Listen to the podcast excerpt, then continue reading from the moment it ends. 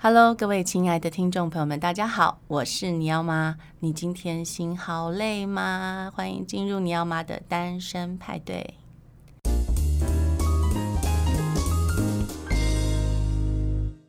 今天非常荣幸邀请到一位超级大来宾，呃，他是什么都会，样样会，狼够碎的罗怡君，我们掌声欢迎他。嗨，大家好，我是罗怡君。对，怡君，你最近在忙什么？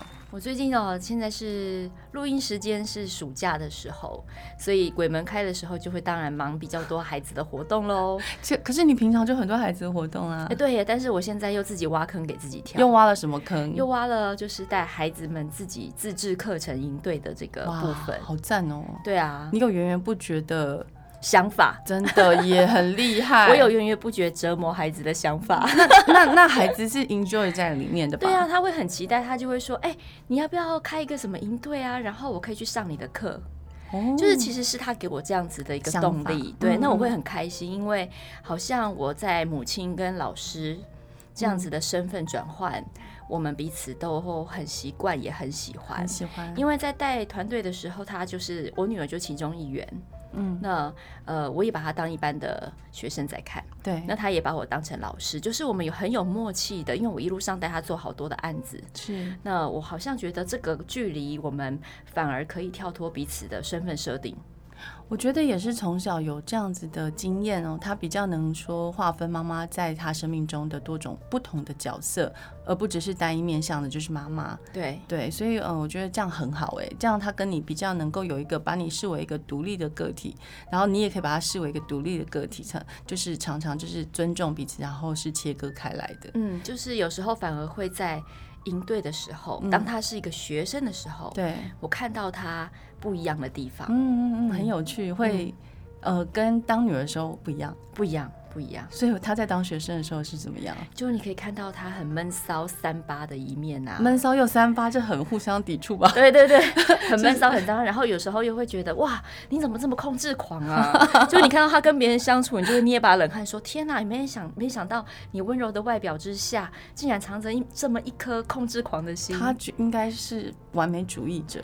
对，所以其实你会观察到他在团队合作里面的角色啦，嗯、这些都是我们平常比较看不到的。是是是，这非常重要。对，那在学校呢，可能也有很多的活动，嗯，但是那些活动可能比较偏向个人。是。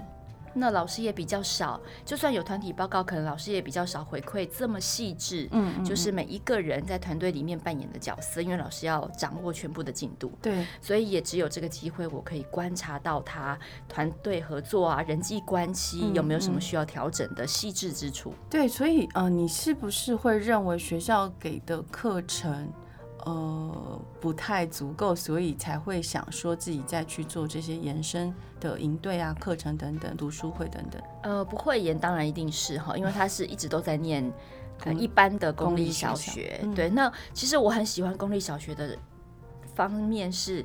他的人际关系，他的学校组成是非常的像小社会一样的多元，没错，现实，而且呃很直接。对，好，那我喜欢孩子在这样子一个真实的状况之下，是，所以我并不会去多期待学校一定要像我想象中的这么完美。嗯嗯嗯，因为每一个体制教育都有它不同的。好处跟用处，对，那其实没有一个体制是可以把你的孩子这么独一无二的看待，嗯，所以他才配有父母嘛，是，就每个孩子配有父母，就是父母才是唯一那一个需要一比一的，嗯，这个师生比的这个状况，所以我也把自己调整成我可能是他人生的导师。是。对，用这样的角色去扮演一个母亲，就是牵引他，带他去适合他的地方，对对对，帮他呃，在他需要你的时候，你就会适时的出现指导他，嗯，对不对？每个孩子需要的也不一样，是。所以，我其实听起来觉得说，你某方面跟我曾经想做的事非常像，就是我们都会认为给孩子一个专案式的学习很重要。对，对，就是训练他们从一个 project，然后去呃触及所有的层面。嗯，其实他们能学到的是跨学科、跨领域的东西，对不对？嗯、呃，我觉得这方面可以跟大家分享，因为我觉得台湾目前的教育。嗯，还一直停在分科教育，那它其实也跟师资有关啦，就是说能够涵盖各方面层面去策划，呃课程主题的老师没有那么多，或者说也可以说他们没有经验，没有受过训练。对，所以能这样发想的，通常都是做 marketing 出来的人，因为我们就是专案管理，没错，大师。对，所以我们都会觉得，哎，那我们如果用关专案管理的方式让孩子学习很好啊，而且我觉得未来的世界。还是非常需要，就是各种企划人才，嗯，planner，就是说你怎么做计划，你怎么去掌控这些进度，然后去整合各种不同部门领域的人的能力，嗯，这这个就是呃 planner 最重要的事情。所以我觉得你现在做的事情非常好，可是很少人可以知道，对不对？你是 没有公开嘛？呃，也许未来，比如说接下来的寒假，我觉得时间比较成熟了，因为我通常都是拿自己的小孩当做实验白老鼠，对，然后我会很巨细靡。你的问他说：“你觉得我请的老师这堂课学学到什么？嗯，好，或者是你觉得他表达能力怎么样？对啊，那我会观察课堂上的反应。是，所以我可能在寒假的时候就会开始比较公开的这些呃学生的应对的行程。对，我想要再问另外一个问题，因为你女儿是非常优秀，而且我我知道她是资优生嘛，这样其实很多的小朋友在学校会遇到蛮多状况的，甚至是很多是呃。”惹事等等的，那老师会在联络簿上可能用一些比较严厉的红笔字哦，然后就写在上面。我不知道你有没有这样的经验过？那有，如果有的话，你怎么跟老师相处？因为我觉得亲亲师之间的关系是很多家长觉得很恐惧，然后没有把握，因为他们怕说，哎，我们孩子在人家手上，如果我讲了什么不确定的话，搞不好老师会虐待我的小孩这样子。对，其实呃，老实说，我的孩子并不是一个讨老师喜欢的孩子，因为太聪明，也不是哎、欸，就是他的个性使然，嗯哼，他比较冷，嗯，好，比较没有办法跟人家好像很亲近，嗯，然后呢，他有时候又会突然讲一些很不着边际、天外飞来一笔的话，那所以有他也曾经惹毛导呃科任老师过，哦，那所以像这些事情，我觉得，哎，老师不一定会用红笔写这么多，但他可能就是一通电话。就直接打过来了，嗯，嗯，那我觉得，诶、欸，在亲师沟通呢，我们在一二三四五六年级，因为他现在六年级毕业了，对，在三四年级的时候，我觉得他过得不是很愉快，那一二年级跟五六年级，我觉得有达到一个平衡，是，那其实三四年级的时候，我觉得你要跟老师沟通，你要先去辨认老师的状态，是，有的时候老师并不能沟通，对。好，那你如果一直想要去击破那道墙，其实你也陷他在一个很困难的。一个地方，嗯，好，那他的状态也不会更好。对，所以我认为，当你辨认说，哎，当你一次两次用各种委婉的方式或是直接的方式表达你的需求、你的做法，那老师可能就是有些老师是一笔就会挥开的，嗯哼，好，一句话就断掉了，就是哦，我不不考虑这样做，哦，不管你讲什么，他可能就说我不考虑这样做，啊、嗯哦，我觉得我的方式是比较好的，因为我有很多的经验。啊，像这种事情，你就会很明确的知道说，哎，跟这个人沟通。可能你会做白工，嗯，好，那我就会把力气转向什么？转向那我如何要在这样的状态下，嗯，让我的呃孩子呃能够自处？是，这很重要。对，那这个自处也不是说放弃老师哦，因为他还是得每天得跟老师相处、相处跟互动。对，所以你的自处、你的沟通能力就训练在自己孩子身上。对。你怎么样跟这样的人自处？而且你要把自己的状态调整好。嗯，所以那两年我其实不是在不是在呃退让，而是我在练我的孩子能不能跟他不喜欢的人嗯相处，就是也是一个学习，因为世界上总是有百百种人嘛。对，那那很简单嘛，这件事情你是会过的，是你看得到尽头。对，所以我认为孩子可以承受这样的压力。是的，没错。呃，那当然，如果你发现你的孩子吃喝拉撒睡受到了影响，嗯，那表示这样的压力超乎他的。身体承受范围，嗯，那可能你就要采取更积极介入的做法。但如果他每一天都还是回来跟你抱怨一下，啊，或是念很久，我记得他每天都跟我念两个小时，老师跟同学的不是，哈，对，那那，但是你会发现他一切如常，嗯，啊，然后你会发观察到他说，慢慢的、慢慢的，他越来越减少他的抱怨，嗯，啊，有可能是他习惯了，有可能是他自己找到。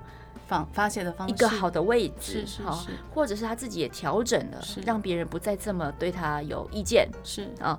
那不管怎么样，这两年过去，我相信他的成长，也许我们不能够看到，但你可以感受得到，很棒啊。因为很多家长他们其实是不见得这么有耐心，因为像你刚刚讲到很多，其实是关于等待，等待他自己去。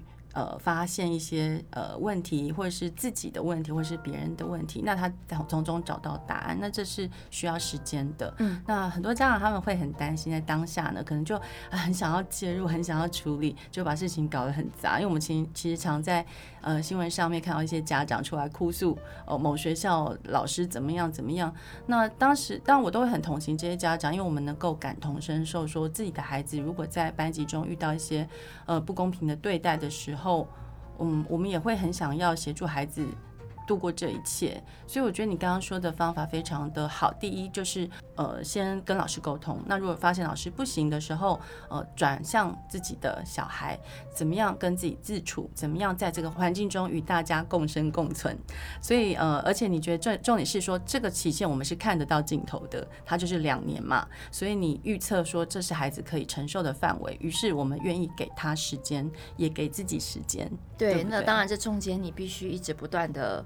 陪他说话，对，然后提一些问题让他去思考，嗯，而不是说就是哦好听你讲，然后不做任何事。是，当然我也碰过很多家长，他们碰到状况是老师可能已经把这个孩子贴上很严重的标签，嗯哼，好，或者是甚至他的言行举止当中有一点点那个邀请其他同学，有点像指责他的一些意味，对。我觉得像这样的状况，我就很直接跟那个家长说：那如果你可以的话，你就转学吧。尤其是台北市密度这么高，好，你就转学。我也觉得，并不需要在这个节骨眼上去去赌气。我觉得家长问题不是赌气，而是他们很怕孩子觉得说：哎，我们就这样放弃了，我们不能面对这个困境，然后我们就逃跑了。呃，我觉得很多家长怕给孩子有这样的想法，所以他们会觉得说我们还是留在这里。但其实我经常有一些朋友在抱怨学校的状况的时候，我都会说，我觉得如果不是很适合，其实就是可以转学，因为那个是老师。对啊，你都可以离婚，为什么不能转学？是是，对不对？是是，没错嘛。所以这都是选择嘛。对，因为不然的话，你就是想要去改变别人嘛，改变别人似乎好像也不是一个完全正确的做法呀。对啊，就是你不能说，哎，我事事都要如愿。可是我可以跳脱那个环境。其实我讲的就是一个灾害控损的一个程度。对，好，不到那个地步，我们当然不会这样做。是，可是真的是状况很糟了。比如说有时候团体氛围已经形成，嗯哼，哇，那个集体的压力是很大的。你去想想看，如果今天你走进一间办公室，嗯，所有的人对你都已经有了既定的印象，那你不管你怎么做，都可能会被那样解读的话，其实你是没有办法努力的。我曾经在那样状况过，哎。哦，真的哈、哦，对，嗯，对不对？你会不会觉得你怎么做其实都错啊？呃，我就想说，那我就不管你们啊，我就做我自己的。对，就是心理素质要很强。对，做等我做出一番成绩再说吧，就是这样子想。那但是那时候我已经很大了，但是孩子们可能他们接触的。呃，整个人生的经验还不够，是他们去判断，他们还在认识自己，他们自己成功经验也还不足，所以他的心理素质可能没有我们想象中的这么强大。对，没错。哦，我们不要把孩子当成一个圣人，对，就是要求他们很多，就是哎，你不可以放弃，你不可以离开，啊，你不可以怎么样？其实可以啊，为什么不可以？对嘛？不是有一本书叫做《逃避虽可耻但有用》吗？很有用啊，有时候就是逃避一下。我们大人也是嘛，就是其实耍废也是啊，追剧也是，那都是一种逃避的形式。是，只是说我们不那么直接的逃跑，因为我们知道，也许我们明天还要面对。可是我们可以暂时的休息一下。所以那句话我会跟孩子说：逃避虽可耻，但有用。但不会永远有用。是的，嗯，是的，只是说逃避的这个逃跑中的时候呢，头脑还是要动的。你不是只有光逃，对，对，我们要想说，那如果下一次再遇到这样的状况的时候，我们有什么其他选择的方法？所以我觉得人呃选择哦，在人生中是一个很重要的课题，因为我们时时刻都要选择，从进星巴克开始选择，然后进 Seven 又一次哦，我完全不知道喝什么饮料，可是很热。然后呢，接下来呃选学校。哦，然后选对象，选选结婚的伴侣，很多很多，然后选日子，选喜帖，选好多东西要选呢。所以我我自己觉得很好奇，是说像你的个性这么的多元活泼，然后这么的呃充满活力，常常对新的事物感到很多的好奇，那是怎么样决定说你你想要走入婚姻的？哎，其实我应该是很早就觉得我想要结婚。对，非常早，所以我一直给自己想说，哎，我觉得我差不多二十七岁、二十八岁就可以结婚了吧？然后大概三十岁之前把生小孩这件事情搞定。那我就想了一想了一下，我就觉得，哎、欸，其实我觉得我想要有当妈妈的这个角色的经验，嗯嗯，因为我认为这是女人才有的角色，嗯，那既然我有这个。怎么讲特权？感觉像当特权，特权对，对。那为什么我要放弃这个角色？我好像也没有什么特别理由想放弃。我想试试看，哎、欸，我当妈妈的那个面相是什么？嗯，所以其实我很早吧，虽然我们大学同学都没有人觉得我是。呃，会结婚的那种人。对，我现在跟你相处，我也常觉得，哎，为什么你会在婚姻里还有个小孩？太奇怪了。对，而且我是我们大学同学里面大概现在小孩前三名吧，就是大的。对，因为你很早婚呢，是不是？二八吧，很早很早，对，二字头结婚都算很早。对哈，对对，就是一切按照我的那个 plan。其实其实这是幸运的啦，就是说我很开心在那个阶段，我想要的阶段碰到了一个我觉得很棒的人，所以我可以很顺利的完成我的计划。嗯，就是在对的时间遇到对的人，对对对，很重要。我觉得这很重要，不然的话就是宁缺毋滥，真的。对，宁缺毋滥。要说一下你跟你先生认识的浪漫史吗？其实也没有什么浪漫史，因为我一向都是一见钟情的，所以在这个部分呢，谈选择就有点尴尬，因为没有选 就是一见钟情，就是被雷打到这样。真的，对，那我一直很相信被雷打到这样，我也没有办法培养感情，所以，嗯、但是每个人不太一样，有些人是需要小火慢炖的，对，那我就不是我，所以我诶蛮开心的，就是我的活泼可以让我接触到很多人，嗯。那在这些人当中，我很快就能辨识出有没有我想进一步交往的对象。哇，所以嗯、呃，所以相当有效率，真的很有效率耶。那时候你才二十几岁，哎，你就确定说你想要跟这个人共度余生，这其实是一个蛮大的赌注，我觉得。嗯，现在回想起来应该是，但是 但是我觉得，哎、欸，一定要够了解自己。你才会对自己的选择有把握。嗯，好，很多人之所以没有办法做选择，是因为他根本不知道自己要什么。是的，所以他就会一直听别人的建议，嗯、去翻书，嗯，那就会觉得好像每一个选择都可以呀、啊，都不错啊，嗯、都有它的好处坏处啊。所以当你把圈圈叉叉列出来之后，你还是没有办法做选择。对，尤其是你看到那个理性的条列式的分析之后，更是无法做选择的。所以我通常做选择的时候。理性的部分是在我平常日常的运作，所以我在日常生活里面是很理性的人。嗯，但是通常面临到重大选择的时候，我通常是不理性思考。嗯嗯，我都是问我自己，我想要什么？很好啊，我要怎么样，我才会开心、快乐、不后悔？对，快乐非常的重要。对，那不管那个结果是什么，我都全力以赴。所以当我在做人生重大决定的时候，通常是非常感性的。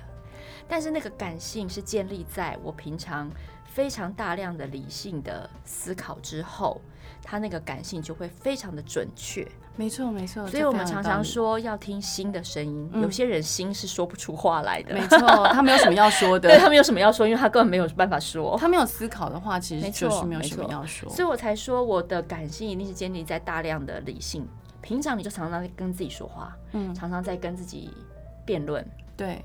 常常在问自己一些人生的大灾问，是，所以我才会很明确的知道说，其实我想当妈妈，嗯，其实我想结婚啊，嗯，对，为什么别人不管别人怎么看我，其实我本来就这样想，是，所以当我遇到好的人，当然是要赶快把他定下来啊，那怎么可以让他跑掉呢？所以要怎么样可以赶快把好的人定下来呢？这很困难，像我就我就没有这方面的天分，我看到喜欢的人，我就会变成木头人，哦，是哈，对，就是我就会呆若木鸡，然后说不出话这样，呃，我觉得要事出友善。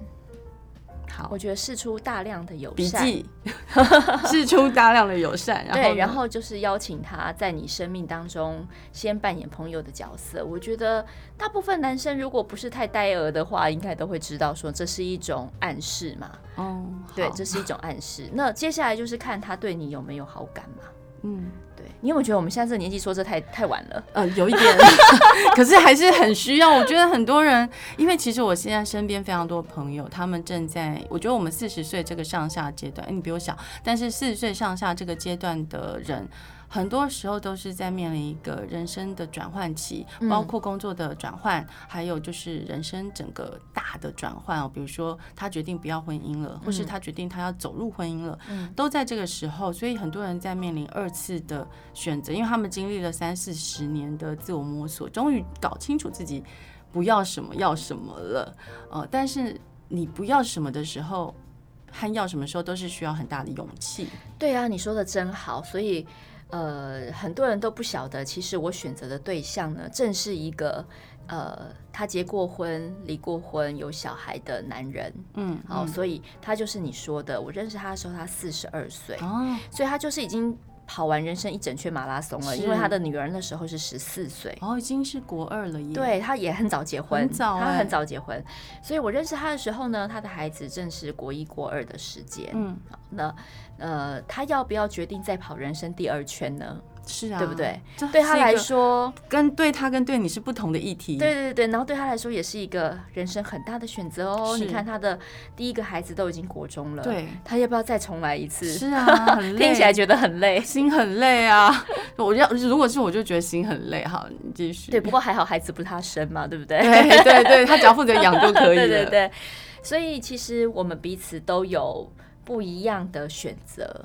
嗯，对，你们都是不同的重大议题啦。我觉得要面临第二次的婚姻，其实是我自己是觉得非常的困难，就是好不容易出来就很不想再进去。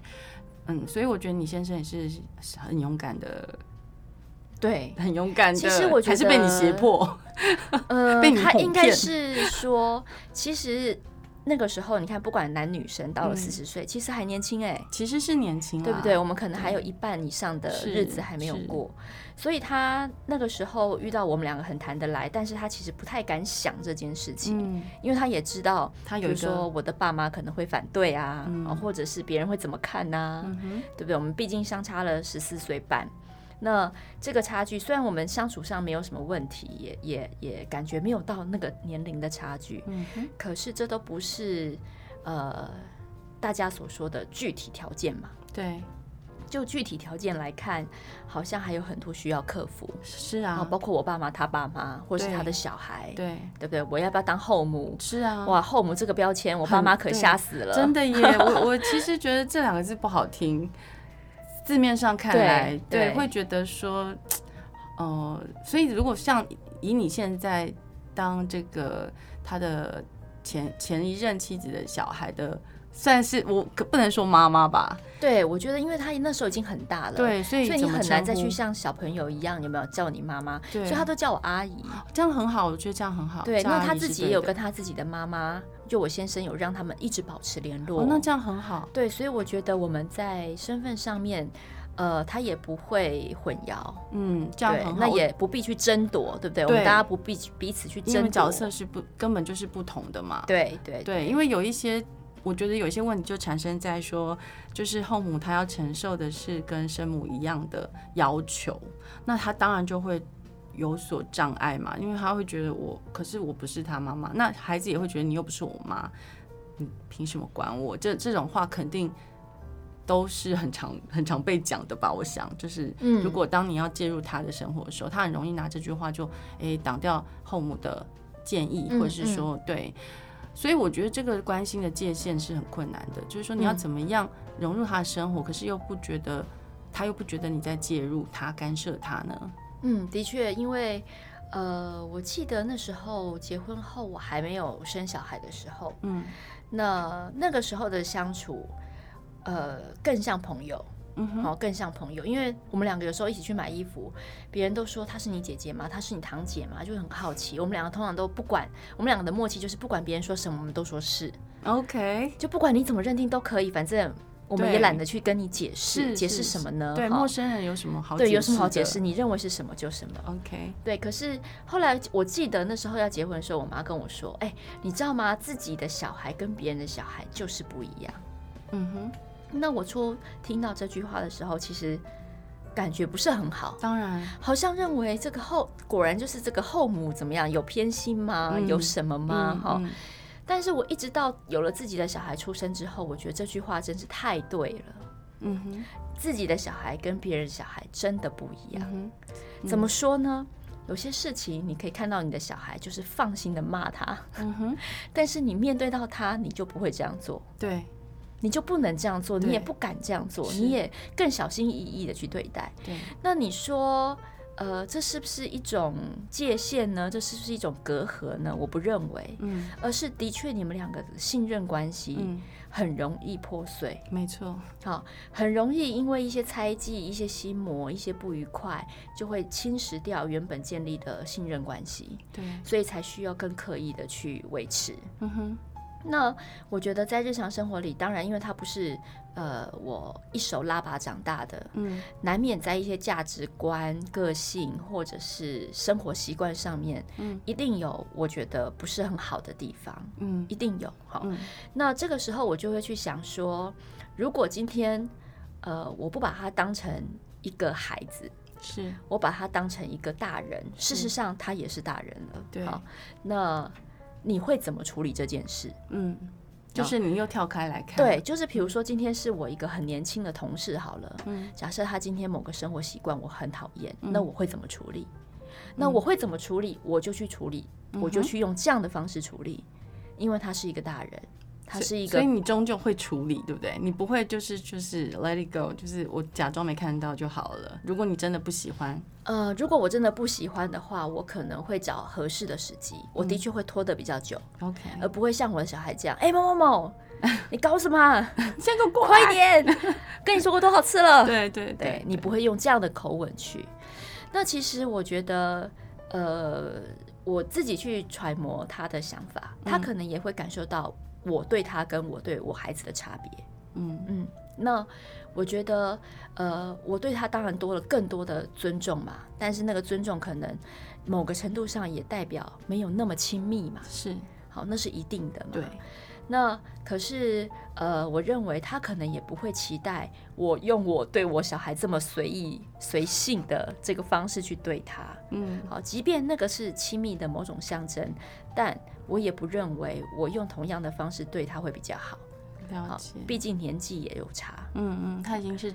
现在已经是成人了，二十七岁了，哇，很大了。对，那我认识他的时候又是青春期，对，所以你看我是不是更需要很小心的去维护这个信任关系？是，对，所以也就是因为我认识他的时候是青春期，所以我们已经养成了那样子的沟通模式，嗯、我就不会轻易的改变他。很好啊，我不会因为跟他生活了十年之后，觉得跟他比较熟了。我就讲话比较随便，嗯嗯，好，我是不会的，因为我们的固模式已经固定了嘛，嗯，嗯，所以我常常说，人跟人之间的互动模式，真的是在你初见面的那时候就已经固定下来，对，你未来要再改变它有点困难，除非有什么重大的事件或契机，对。对